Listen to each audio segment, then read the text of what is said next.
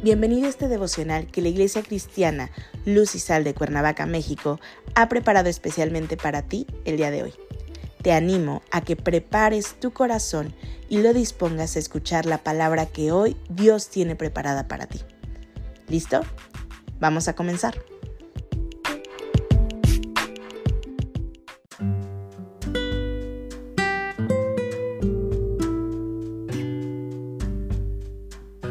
Hola, ¿qué tal? Es un gusto saludarte el día de hoy. Bienvenido o bienvenida. Recuerda que estamos en nuestra serie devocional Sembrando, que la Iglesia Cristiana Luz y Sal de Cuernavaca, México, ha preparado especialmente para ti el día de hoy. Nuestro tema de hoy es rendimiento. Hoy te voy a pedir que tomes tu Biblia y me acompañes al libro de Santiago capítulo 3, versículo 18. La palabra de Dios dice, Y el fruto de justicia se siembra en paz para aquellos que hacen la paz. El mundo en general está lleno de conflictos y también está en busca de la paz. Pero la paz que ofrece el mundo es coercitiva.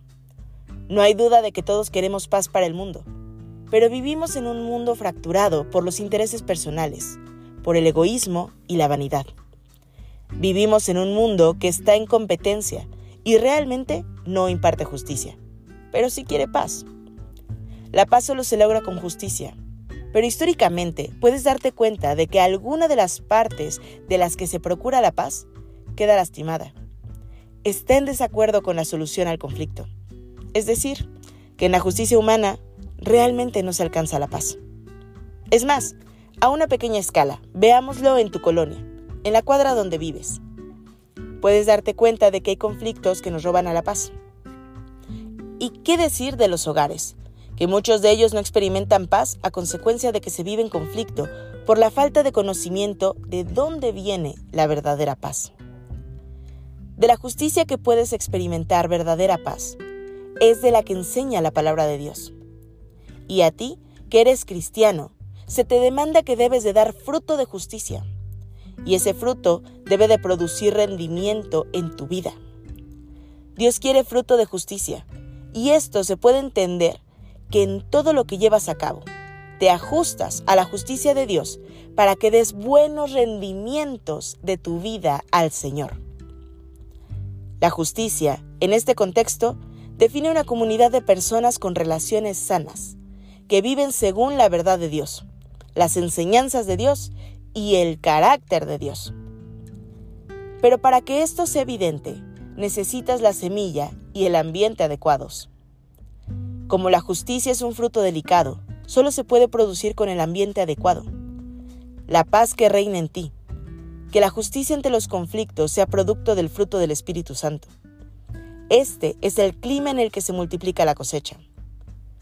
La paz no necesariamente significa la ausencia de guerra o conflictos en el mundo, o en tus relaciones interpersonales, o al interior de tu hogar, o con tu familia, con la que también, sin duda alguna, se suscitan conflictos que afectan la paz del matrimonio o la paz de la familia. Es aquí justamente en el torbellino del conflicto que debes dar evidencia del fruto de justicia, depositar tu confianza y descanso en Dios y las buenas relaciones.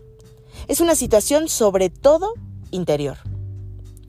El fruto de justicia es evidente en medio de los conflictos en donde debe de haber rendimiento de la palabra, de la justicia de Dios, que dará verdadera paz a los corazones.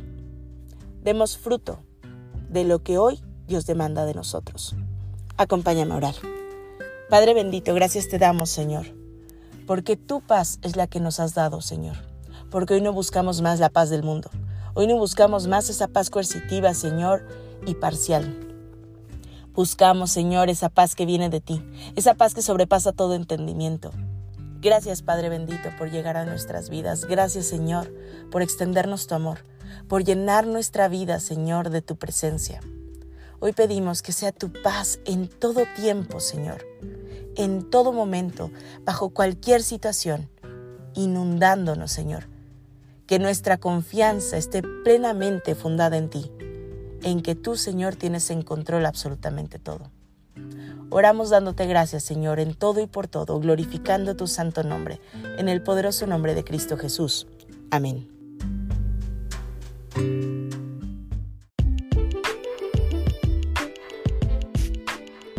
Ha sido un placer compartir contigo la palabra el día de hoy.